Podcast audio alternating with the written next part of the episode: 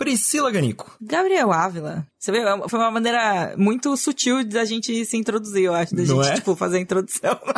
tipo, quem, quem tá nesse programa hoje? Quem será? Quem será? Enfim, prossiga, desculpe, desculpe. Não, que isso, porque né, tem, tem que ter essa, essa introdução maravilhosa, grandiosa aqui, né? Porque Grandiosa. a gente tá numa sequência de dias muito muito especiais, você não acha? Muito especiais? Eu acho que tá muito quente só, assim. Especial, especial, não sei dizer. Mas por Putz. quê? Por que especial? Pior que tá quente, mas também eu acredito que foi uma sequência de dias especiais porque a gente tá vindo aí de um acontecimento televisivo que movimenta o Brasil, entendeu? Que toma conta É das verdade. redes sociais e a gente não podia ignorar aqui no lado bunker, né, Pri? A gente não vai, a gente não vai ignorar esse acontecimento aqui, gente. Podem comemorar. Chegou o momento, vamos falar. Faustão voltou pra TV. É isso. Faustão está de volta, voltou pra TV, está lá na Band. Quer dizer, está mais ou menos, né? Começou a gravar ali, pá, foi fazer o programa e aí teve um leve Covid. É, teve o revés, o revés aí, né? Mas passa bem, o homem tá vacinado, tá só esperando ficar tudo certinho pra voltar ao trabalho, né? É isso aí. E aí foi o grande, foi real, assim, o grande acontecimento, né? Desses últimos tempos aí da, da TV. É o que importa, né? É, sim. Teve um outro negócio que também estreou aí recentemente, mas acho que não, não- a gente não tem tempo pra falar Acho disso, que ninguém né? liga, não. É, não, ninguém liga pra isso, não. É, Como não. a gente tá meio sem tempo, vamos já direto pra escalada pra começar o programa. A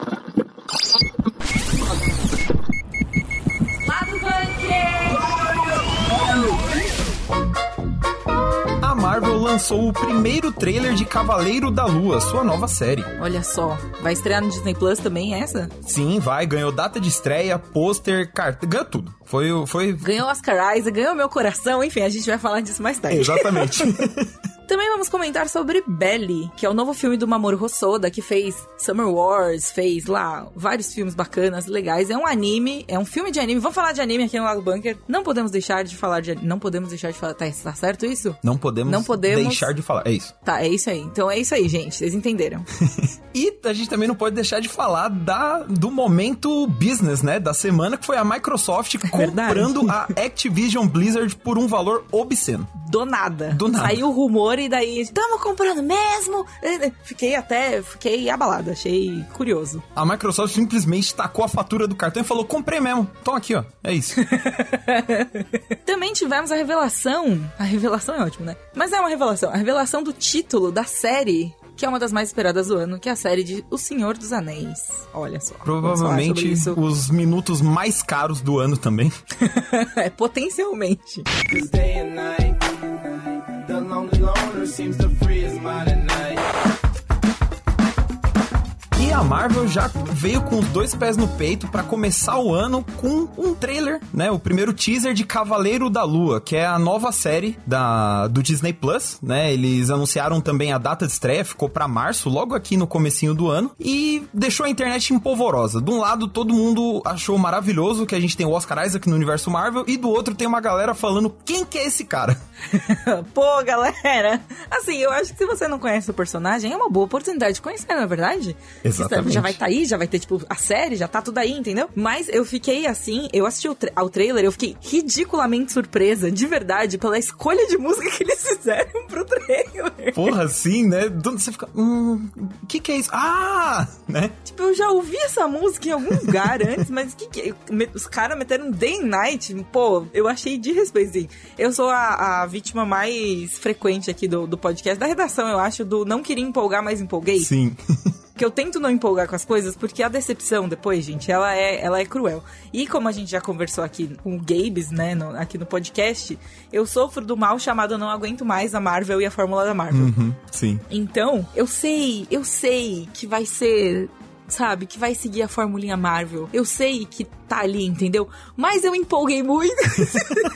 eu achei ele muito legal. Eu achei a música incrível. O, o- a- as mudanças, né, assim, do, do Oscar Isaac, do personagem meio não saber o que, que é real, o que, que não é. Nossa, é muito incrível. Achei muito promissor, assim. Não, total. O, o clima que, que esse primeiro teaser, né? O primeiro gostinho da série, mas o clima que já trouxe de né? Não saber o que, que é real, o que, que não é. E aí no meio você tem uma divindade, aí você tem o que parece ser o vilão, que é um cara meio de culto, assim. Você fica, mano, onde isso tá indo, sabe? Eu, eu- me empolgou também, viu, Pri? Nós dois juntos ainda, Gabriel. Nós então. somos conhecidíssimos por sermos os empolgados, né? Então tem esse porém aí. Então, inclusive, vou, vou trazer uma história de bastidores aqui pros nossos ouvintes, já que a K não está entre nós, vou trazer a história, porque quando saiu o trailer, a Pri toda, nossa, essa música, isso, aquilo, aquilo outro, não sei o que, pá. O único comentário que a Camila Souza, né, a Cakes fez foi, tem um monte de trailer muito legal, com música bacana, que o filme é uma merda, então não me empolgou. Eu, É verdade. Que isso, eu cheguei cara? no chat da redação, tipo, meu Deus, a música, o trailer, empolguei, não sei o quê.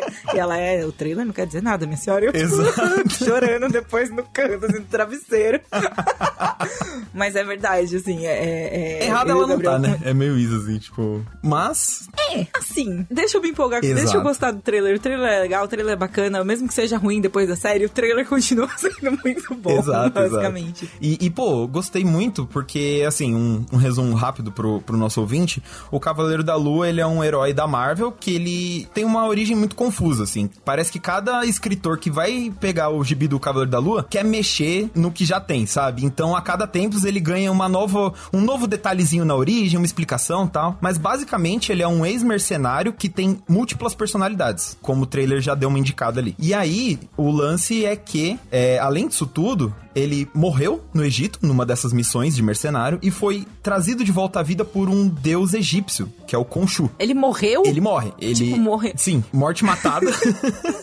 morreu, E aí- nem começou a série. Exatamente, é tipo a primeira edição. Plá, o cara morre aos pés do deus egípcio, e aí o deus egípcio fala: Não, não, não, morreu não, vem cá, vem com o tio. E aí ele É revive. tipo o Yu Yu Hakusho, desculpa, Isso! Caralho, sim! É isso. O pessoal fica falando que o Cavaleiro da Lua é o Batman da Marvel, mas não é. É o Yu Yu Hakusho Não da é, é Marvel. o Yu Hakusho, É é, o isso aí. Da Marvel. É o Yusuke da Marvel, é isso aí. Já mais um motivo pra gostar de Cavaleiro da Lua, entendeu? Não fui parar no Egito por querer, sabe?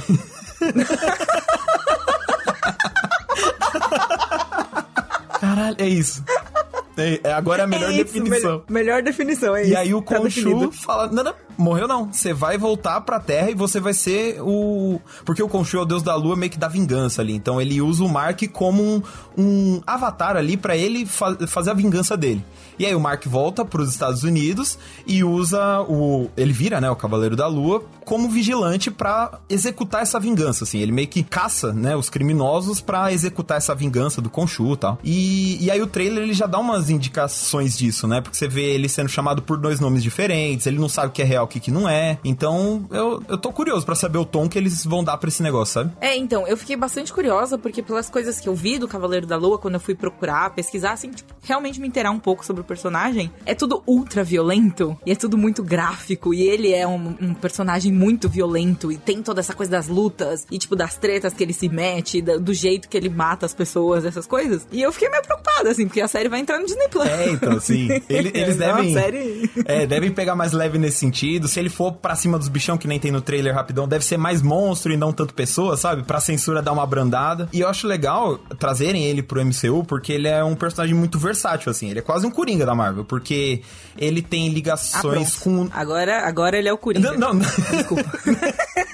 Vivemos em uma sociedade que não dorme. Vivemos em uma sociedade. Tá lá, né? Não, assim, Coringa. Vai abrir, vai ser a primeira frase do, do, do, do Cavaleiro da Lua. Exato.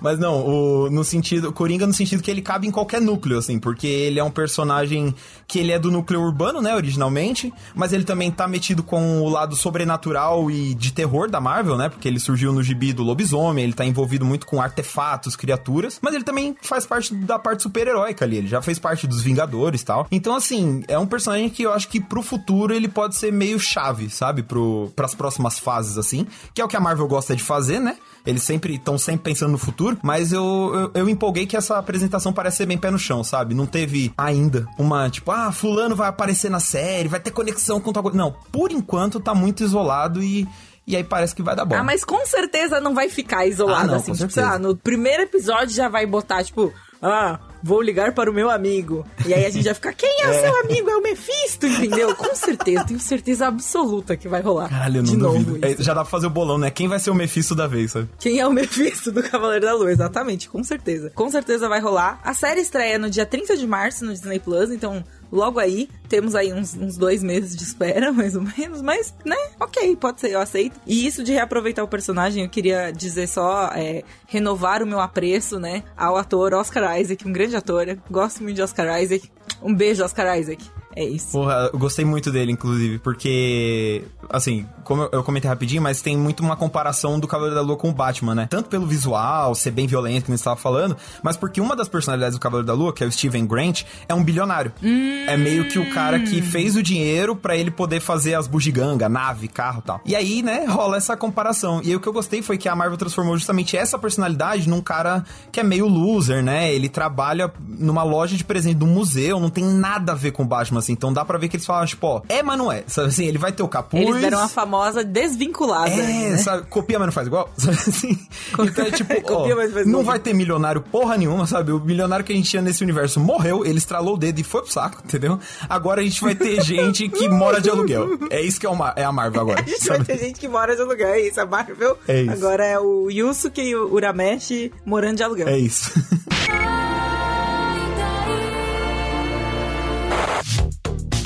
Prosseguindo aqui com a nossa agenda otaku do lado bunker, já que já comparamos o Cavaleiro da Lua com o Yusuke Urameshi, vamos falar agora sobre um filme animado feito no Japão, que é o quê? Um filme de anime, exatamente. Que é o Belly, que é o novo filme do Mamoru Hosoda. E pra isso, convidei aqui minha amiga, minha querida amiga otaku, Marina Val. Eu Oi, já começa assim ofendendo.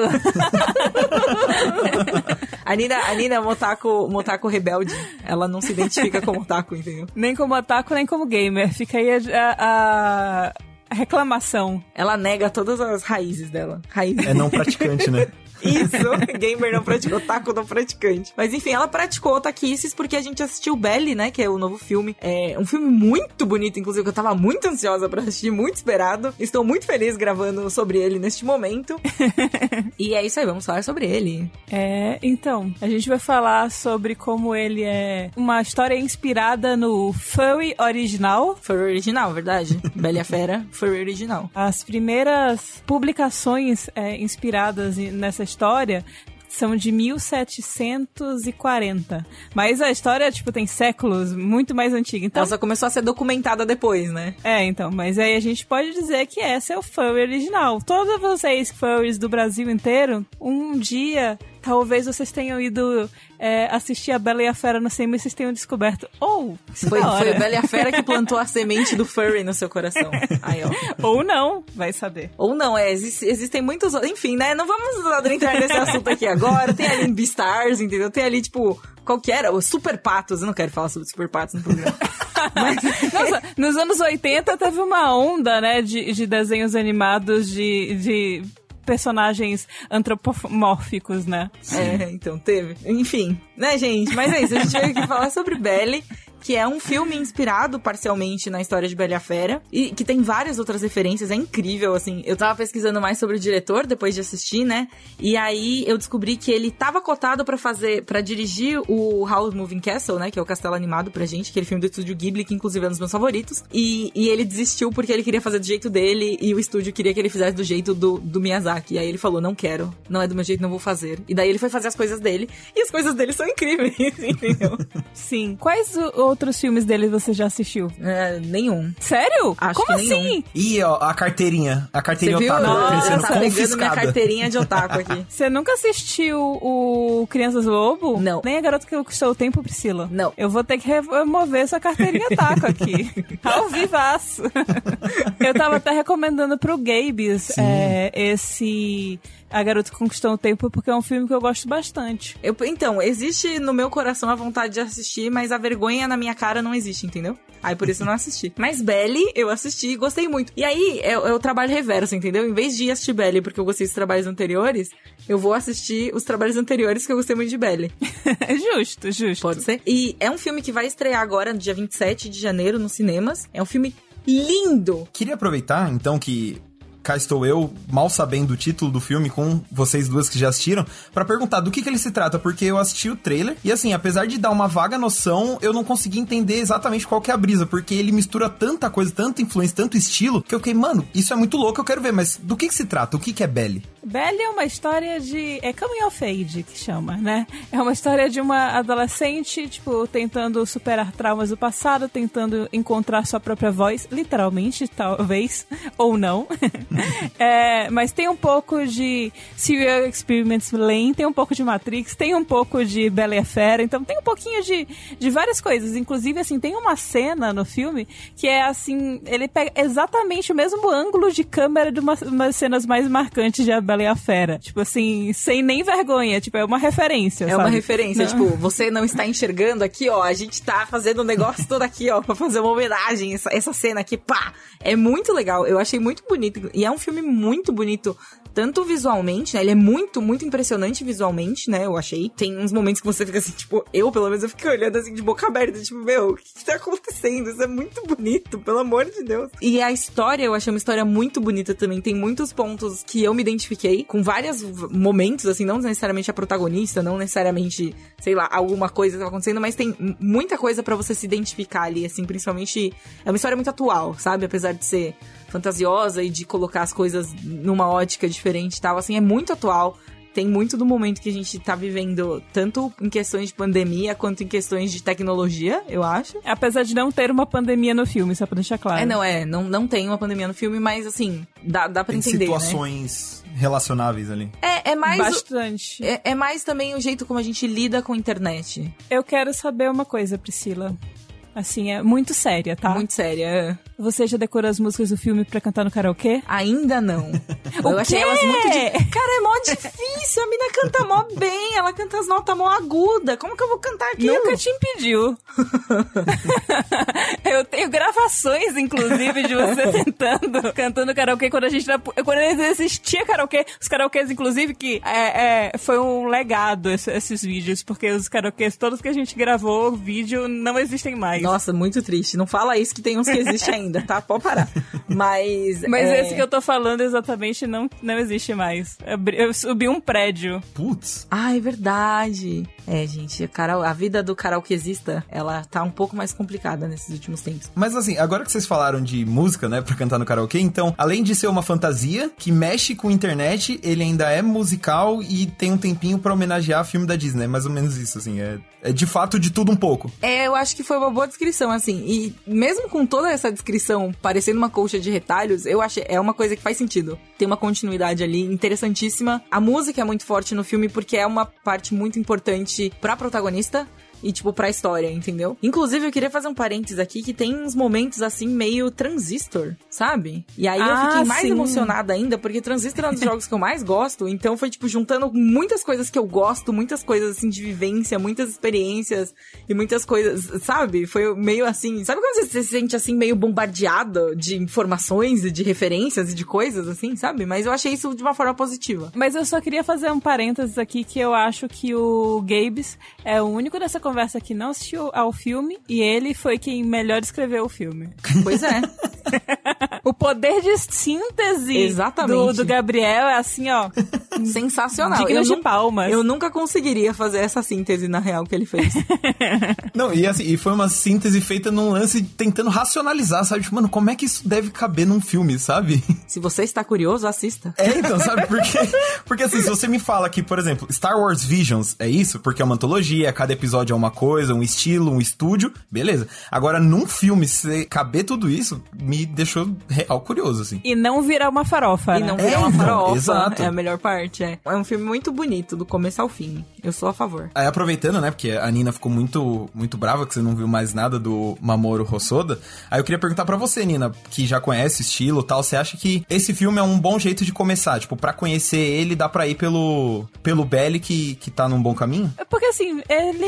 É- é- as, as coisas dele são bem diferentes entre si. Então, eu acho que dá, mas assim, é como dizer, tipo, ah, dá pra começar Estúdio Ghibli por tal filme? Dá, dá por- pra qualquer um deles. Não, não é uma não é uma trilogia, gente. Então pode assistir, por- começar por onde você preferir. Veja a sinopse de cada um, veja o que te interessa mais. Eu, particularmente, eu gosto mais da Garota que Saltou no Tempo por conta da questão de tempo, viagem no tempo, que, é que é muito interessante como aborda nesse filme as regras que são estabelecidas. Mas todos os três são bem bacanas, assim, depende muito do seu gosto. Mas os três que eu citei, né? Ele tem mais filmes, tá, gente? Só pra... Tem o Mirai também, que foi bastante elogiado, que eu ainda não assisti, mas. O Summer Wars, né? Aham. Tem bastante coisa bacana dele. Fiquei, fiquei curioso, viu? Comece por onde seu coração mandar. Acho que esse é o melhor, a melhor recomendação. É, bom, porque, assim, né? Que nem como vocês estavam falando, o, o filme ainda vai estrear, né? Ele estreia dia 27. Então, enquanto ele não estreia, dá pra ir vendo esses outros. Porque eu fiquei curioso, assim, porque, de verdade, vocês juntaram um monte de referência que eu quero saber como é que isso funciona em tela, sabe assim? Eu quero. principalmente pra uma história que emociona, né? Que nem a Pri falou que chorou pra caramba e tal. Então. Mas eu, eu, tô saber... chorona, Gabriel. Pelo amor de Deus, tu- acontece qualquer coisa, eu tô chorando. Eu chorei em Karate Kid Remake, sabe? Putz. Não tenho moral. Putz, é realmente. Eu, é, é pra efeitos de, de comparação, eu não chorei, mas eu, eu, mas eu achei tocante em algumas partes. Então é isso, siga o seu coração. É isso, Nina. Muito obrigada pelo convite, muito obrigada. Sempre um prazer ouvir a vozinha de vocês dois. E estou com saudade do Pedro. Beijo, Pedro. Mandar um recado. Momento beijo, Pedro. Beijo, Nina. Muito obrigada. Falou. Tchau, Nina. Sou rica! Eu sou rica! E aí, Priscila? Uma das maiores surpresas que a gente teve nos, no- nos últimos dias, eu acho que do ano, assim, a primeira bomba no mundo dos. Eu acho que foi do ano também. Eu não diria nem do ano, eu diria, tipo, desde 2021, assim, real. Foi uma coisa muito chocante. De fato, que foi o quê? A Microsoft simplesmente comprou a Activision Blizzard. Pois é, do nada, você tava lá de boa, tomando seu café da manhã, aí chegou, tipo, ah, nossa, apareceu um rumor aqui de que a Microsoft vai, né, tentar comprar Activision e tal. 15 minutos depois, tinha lá a fatura do cartão, que nem você falou, já na mesa da galera, tipo, comprei mesmo essa porra aqui, não sei o quê, vai falar o quê agora? Tipo, mano, calma, Microsoft. E não é uma compra, tipo, suave, é uma compra de 68,7 bilhões de dólares. É muito dinheiro, velho. é muito dinheiro. E, é, e é muito doido, né, o, o tempo dessas notícias, porque, por exemplo, uma comparação de compra, assim, quando a Disney foi comprar a Fox, foram anos de especulação. Anos, sabe? Mesmo quando tava perto de anunciar, foram meses de, ó, agora vai, agora não vai, agora... Esse não deu nem tempo, foi tipo, surgiu o rumor, quando a galera tava começando a pensar, imagina que louco, confirmou, sabe? Tipo, e confirmou com esse valor absurdo, tipo, mano, 68,7 bilhões de dinheiro, você tem noção? Cara, eu não tenho nem. Eu não consigo nem visualizar o quanto de dinheiro é isso. De verdade, assim. Não faz o menor sentido. Pra comparação, quando a Microsoft comprou a ZeniMax Media, né? Aquele conglomerado que é dono da Bethesda Softworks, que é a desenvolvedora de jogos também e tal, não sei o quê, ela gastou 7,5 bilhões de dólares. 7,5. É tipo quase 10 vezes a menos. E esse, esse montante já tinha sido a maior compra do mercado de games na época, que foi 2020. Então, cara, é tipo, quase 70 bilhões de dólares. O que tá acontecendo? A Microsoft falou, tipo, ah, vocês acharam 7 impressionante? Então toma 70, sabe? Foi basicamente isso, assim. E, novamente, uma outra comparação, só pra deixar mais claro, porque, por exemplo, essa da, da ZeniMax já foi muito... Já é um número expressivo, porque, por exemplo, a Disney comprou Star Wars por 4 bilhões, sabe? Tipo, quase metade da ZeniMax. Star Wars, a franquia, A os franquia. direitos do, do- O próprio Star Wars. Exato, sabe? Sabe? E aí, Comprou a família Skywalker ali, ó. 4 Inteira. bilhões. tipo, mano. comprou uma galáxia muito distante inteira, sabe? Por comprou 4 uma galáxia muito, bilhões. muito distante por 4 bilhões, entendeu? E aí a, a própria Disney com a Fox foi 72 no total, que é a Fox, os canais de esporte, sabe tudo. Então assim, esse valor pela Activision Blizzard é um valor muito expressivo, é um negócio que, cara, é totalmente, sem, eu acredito assim, sem precedentes, né, pro, pro mercado de games, também. sabe? Não, e, e é curioso porque, assim, a Activision em si são nomes muito fortes. A Blizzard, ela tem, é, assim, muito fã. tem números expressivos, mas a Activision em si é a, a empresa de Call of Duty, que é uma das maiores franquias de todos os tempos. Vende jogo que nem água, é um dos jogos mais jogados, assim, pra um público que não é, é- Mesmo quem não acompanha videogame, joga ali um codezinho, entendeu? Sim. Tem esse lance. E eles foram muito bem também com o lançamento do Call of Duty Warzone, né? Que é o, o Battle Royale deles. Então, teve todo um lance aí, beleza, a gente entende que deu uma valorizada e tudo. Ah, e outra coisa, nessa, nessa, é, nesse bolo também tem o King Studios.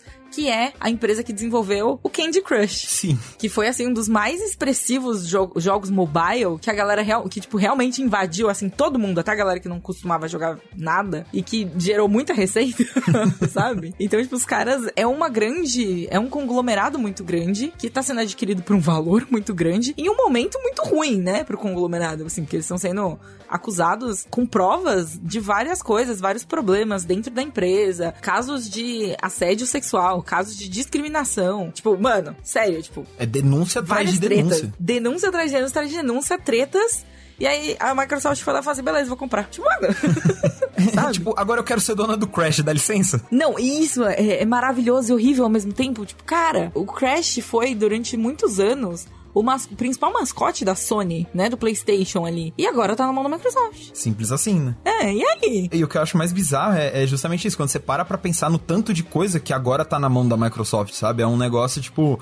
Tudo, cara. Tony Hawk, Guitar Hero, a- as coisas da Blizzard, né? Pô, Diablo, Overwatch, sabe? É, é um. Cara, eles estão com. Eles estão com a bola pra eles, sabe? Assim, eles podem simplesmente enfiar debaixo do braço e ir pra casa, porque, sabe? Não que o, o mundo dos jogos se resuma só a isso, mas, cara, a gente tava até então acostumado com, né, várias desenvolvedoras, várias coisas, e a Microsoft juntando agora a ZeniMax, Activision Blizzard, as outras coisas que já eram deles, eles pegaram uma fatia muito grande só pra eles, sabe? Os Microsoft Studios também, né? Tem muita, tem muita empresa já embaixo dessa asa deles. Tem a Double Fine, tem também a Rare, né? Que fazia os jogos do Banjo-Kazooie ali. Teve um momento no Nintendo 64 e tudo mais, assim.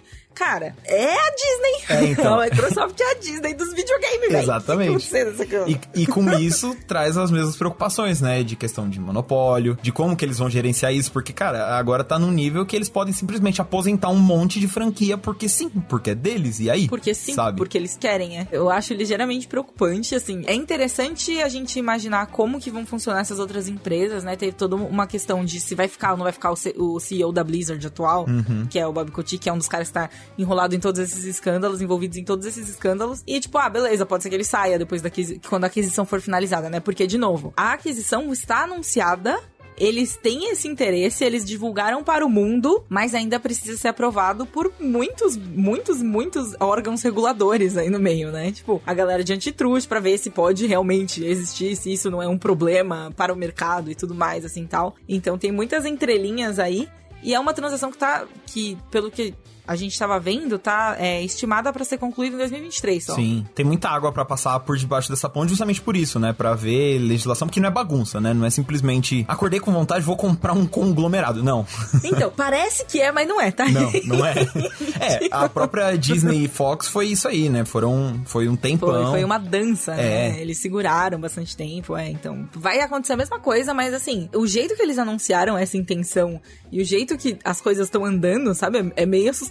É, assim. não, é super, super. E aí, enquanto isso, né, enquanto não finalize e a gente não vê que rumos esse papo vai tomar, a internet já tá fazendo o quê? Meme, né? Porque é o que a gente sabe fazer. Óbvio, porque é o que a gente faz de melhor e é o que a gente consome de melhor. Eu dei muita risada é, com um que a, o Xbox, né? A conta do Xbox postou uma foto de um Xbox com batatinha frita, assim, tal, com o logo do McDonald's, assim, de zoeira tal. E o McDonald's foi responder, tipo, você também tá tentando me comprar?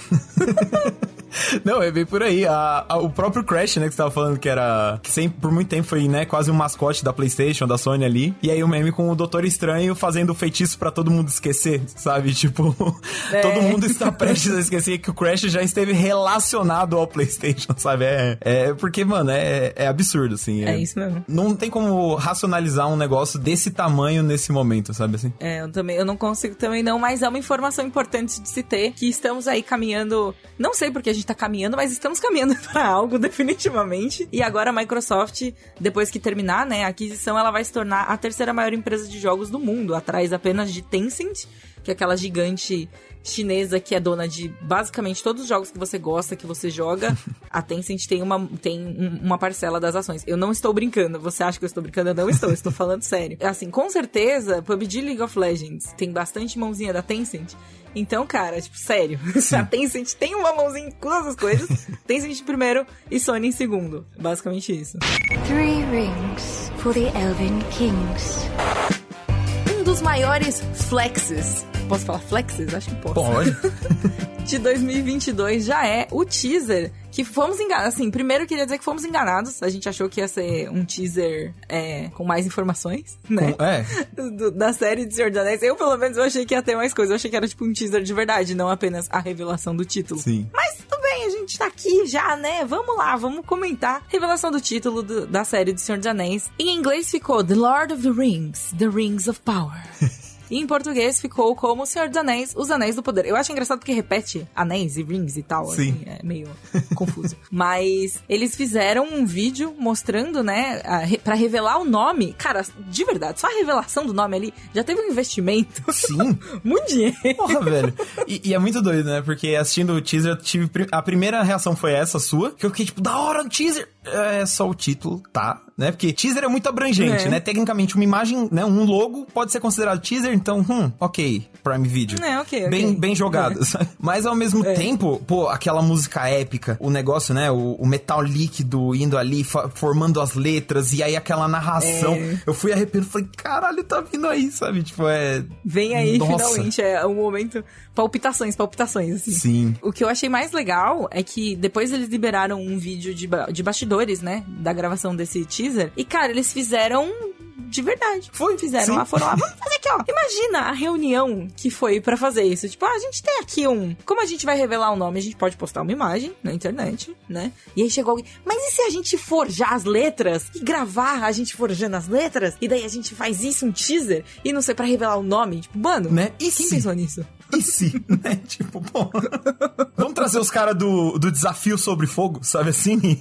Isso, moldar é, não. um tipo, logo. mano, moldar um logo de boa, assim. E é muito legal porque é, é muito bonito o vídeo. É ridículo Sim. de bonito o vídeo. E ele foi feito com efeitos práticos, né? Ele é realmente ali, tipo, a, água batendo no metal, esfriando o metal e o negócio. Sabe? Não, é lindo. Tipo, mano. É lindo. Minha primeira reação foi meio essa, tipo, caraca, como é que eu tô tão empolgado com um vídeo que é só um logo sendo formado em CGI, sabe? E aí depois você descobre que É. não, era um logo sendo formado com efeitos práticos, sabe? É, com metal derretido de verdade, é muito louco. E, e é bonito de ver, sabe? Você fica. Eu, pelo menos, fiquei hipnotizado no, no vídeo dos bastidores, tá lá no site, pra quem não chegou a ver. Aham, tem aqui no link na Tem descrição. aí na descrição. E, cara, é hipnotizante. Você fica. Eu, eu, tô- eu tava torcendo pro negócio não acabar, sabe? Esse vídeo, porque é, é muito bonito, assim. É. E ao mesmo tempo, lógico que assim, é só um teaser, um logo, tudo muito cedo pra falar, mas passa uma, uma impressão de assim, se os caras tiveram esse nível de requinte pra revelar logo, imagina no Pra resto. revelar o nome, É. né? Tipo, eu pensei a mesma coisa, eu pensei a mesma coisa, de verdade, assim, tipo, mano, os caras estão fazendo isso, estão investindo. Eu não sei se realmente é um investimento de dinheiro muito grande. Talvez seja mais barato do que fazer em CG até. Pode ser. Não, não sei, não sei quanto custa pra você forjar um bagulho desse. Sim. Mas o jeito que foi feito, a gravação, tudo, desse jeito, dá muito essa sensação de, tipo, os caras, eles estão muito preocupados com os detalhes nesse nível, sabe? Eles estão fazendo as coisas com esse nível de atenção ao detalhe e de um jeito épico nesse nível, saca? Então dá um friozinho na barriga, assim, de expectativa, tipo, uh, o que será que vem por aí? Total. E uma coisa que eu tô gostando é, é, assim, aí é um, um abraço aí pra galera de marketing, né? Não dá nem pra dizer que é um mérito da série, mas que tudo, tudo que sai dessa série é um acontecimento, sabe? É, é o momento onde todo mundo para pra falar, eita preula, sabe? Seja anúncio de ator, seja fim de filmagem, seja agora o anúncio do, do título, sabe? Um logo. Tipo, eles estão fazendo um barulho com absolutamente tudo. Eu acho isso legal porque, pô, é Senhor dos Anéis, sabe? Você não pode pegar uma franquia. Não é nem só uma franquia, sabe? É uma propriedade desse tamanho e fazer de qualquer jeito. Você não pode tratar como se fosse, sabe, qualquer coisa. Tem que ter um capricho ali. É porque a gente ficou mal acostumado também, porque a adaptação, né, do, do, do Peter Jackson do Senhor dos Anéis foi muito, assim, teve muito isso, que foi onde pegou muita gente realmente, né? Pra criar essa, esse carinho, tudo isso, assim. Teve muita gente que foi pegar ali, não tem nem como negar. Então, a gente espera que seja no mínimo tão bom quanto. É, total. E os filmes foram muito bons. Assim, tem seus defeitos e tudo mais, mas em escala de produção a gente imagina que seja tão bom quanto. Sim, sim. Outro detalhe importante, eu acho, que é a gente citar que existe a- os famigerados viúvos de Game of Thrones, que foi outra série que foi um boom, assim, gigantesco, foi um acontecimento. E também, temática medieval, tem lá suas, suas similaridades, né? Assim, embora sejam é, propriedades intelectuais bem diferentes, tem algumas similaridades que acaba, tipo, você acaba projetando um pouco, tipo, ai, sabe? Tipo, nossa, você vê essa introdução do negócio, você pensa, tipo, ah, o CG da introdução de Game of Thrones, sabe? Eu acho que é meio inevitável, né? Depois desses 10 anos que a gente passou com Game of Thrones, sabe? É um pouco inevitável. Até se comparar as duas, é, vamos chamar assim, né? Franquias em paralelo, porque você teve o Senhor dos Anéis ali, a trilogia original que, tipo, explodiu cabeças, trouxe toda uma nova geração de fãs pra fantasia, né? E aí você também teve o Hobbit, que aí é meio que isso sendo estragado pelo próprio criador, o que é bizarro, né? Porque é o Peter Jackson ali e parece que ele perdeu completamente a mão e foi transformar um livro muito mais simples numa trilogia grandiosa, sabe? Que não sabe a hora de parar. Enquanto que surgiu Game of Thrones meio que, né, mostrando, tipo, não, galera, não, é, não foi a fantasia que desgastou. Também tem outras coisas que a gente pode fazer. Tem outras formas de, de abordar, né? Porque, pô, tem muitas similaridades que nem você falou, mas ao mesmo tempo você vê que o a foco obra. é completamente diferente. É, você vê que é inspirado sim, mas ao mesmo tempo toma um caminho totalmente diferente, assim. Então eu acho que essa terceira vinda, né, de Senhor dos Anéis, vamos dizer assim, essa, É. essa nova era de Senhor dos Anéis, ela vem muito pra, eu acho que pra ver que lições que a gente tirou desses três momentos, vamos dizer assim, sabe? Dessa descoberta. A queda, a ascensão É. e o renascimento. Uau! Exato. Até porque, pô, se alguém tem dinheiro pra gastar é a Amazon, né? Então. Ah, isso é verdade. Libera aí, libera aí o cascalho, porque a gente quer ver um negócio bem feito. A gente quer ver um negócio bem feito, exatamente. E eu acho curioso também que tem aí, vem vindo aí também o House of the Dragon, né? Que é a série derivada de Game of Thrones, então tem um hype assim. Só que eu acho que ficou- acabou ficando. Eu não sei se é porque a gente não, também não tem uma coisa tão concreta ainda, né? Tão, tipo, teasers e coisas assim, tão datas de lançamento já e tudo mais. Mas ficou um pouco ofuscada por Senhor dos Anéis, né? Eles estão meio que indo assim, tipo, quando um tá em alto, o outro tá em baixa e vice-versa, e aí vai meio que, meio que construindo, assim, meio que tecendo essa história das duas histórias em paralelo. Nossa, tô muito poética Não hoje, é? sei lá o que aconteceu. E eu fico empolgado porque agora eu quero saber, porque também, puxando pra House of the Dragon, é a mesma coisa. Eles viram o tombo que foi o final de Game of Thrones pra boa parte da audiência. Então, como que eles vão trabalhar essa nova série, sabe assim? Então, eu acho que é um, é um momento muito interessante para pros fãs de fantasia, assim. Como eu e você somos empolgados, a gente vê isso com bons olhos. Tem gente que deve estar morrendo de medo. É verdade. né? Mas assim, eu, eu sou da opinião que, sei lá, principalmente Senhor dos Anéis é um negócio que é grande demais pra você manter quieto por muito tempo, sabe? Então, se é pra fazer, que seja pra ser feito por gente que vai levar no, no requinte de fazer um, te, um teaser, que é um logo, que é feito num, sabe, em efeito prático, sabe assim? Que seja feito com amor ali, com carinho, porque é o que merece, né? Ou com muito É, dinheiro. então. Se não tem um, vai o outro, sabe assim? Se tiver os dois, melhor ainda. Mas se não, se não tiver como, sabe? Mas esse teaser me, me empolgou, me, me vendeu, viu? Eu estou empolgada também. Muito bonito, teaser. Parabéns, teaser. Parabéns. É, Pri, eu acho que deu pra gente falar de bastante coisa, né? Marvel, de negócios, Falamos bastante coisa. de animes. De negócio, nossa, de negócio. Quem imaginou que a gente ia falar, tratar desses assuntos aqui, não é verdade? Nós dois ainda, logo nós dois, os mais empolgados falando de coisas não empolgantes. Exatamente. É verdade, foi o único momento que a gente não tava empolgado, inclusive, Não, eu queria dizer. a gente- Estamos apreensivos, ó, galera. Exato. Prestem A atenção. gente tava aqui, entendeu? Puxamos o óculos aqui, sabe? Contadores, sabe? Analista, É total. Mas, Pri, o papo tá bom, mas eu tenho que desligar porque agora eu preciso me inteirar dos acontecimentos lá da casa. Ah, entendi. Então você achou que a gente não ia Ah. falar de Big Brother aqui no programa? A gente vai falar, a gente não vai falar muito não, porque eu não tô acompanhando, na verdade. Meu negócio são os realities, os, os survivals e os realities, assim, coreanos.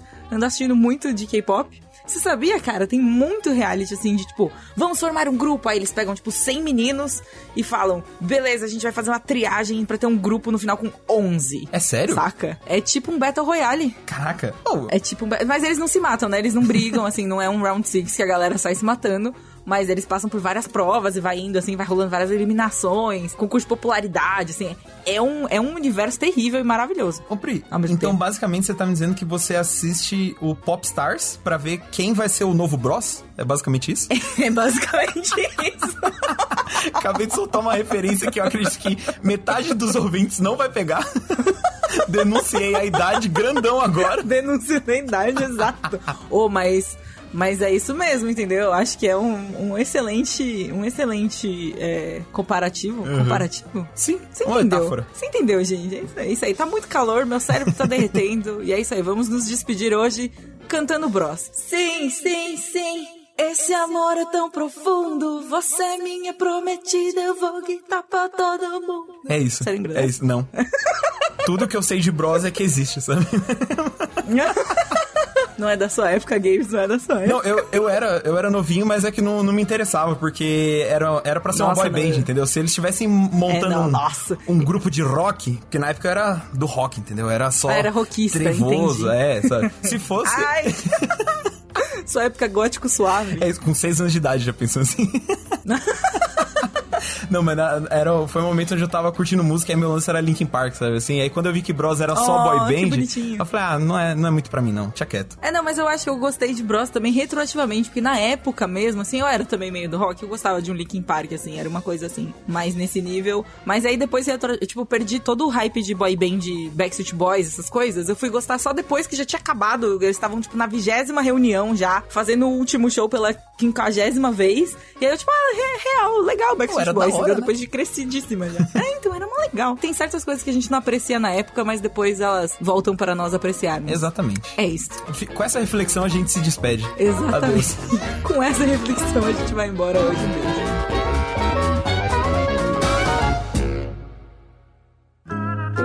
Programa editado por Doug Bezerra.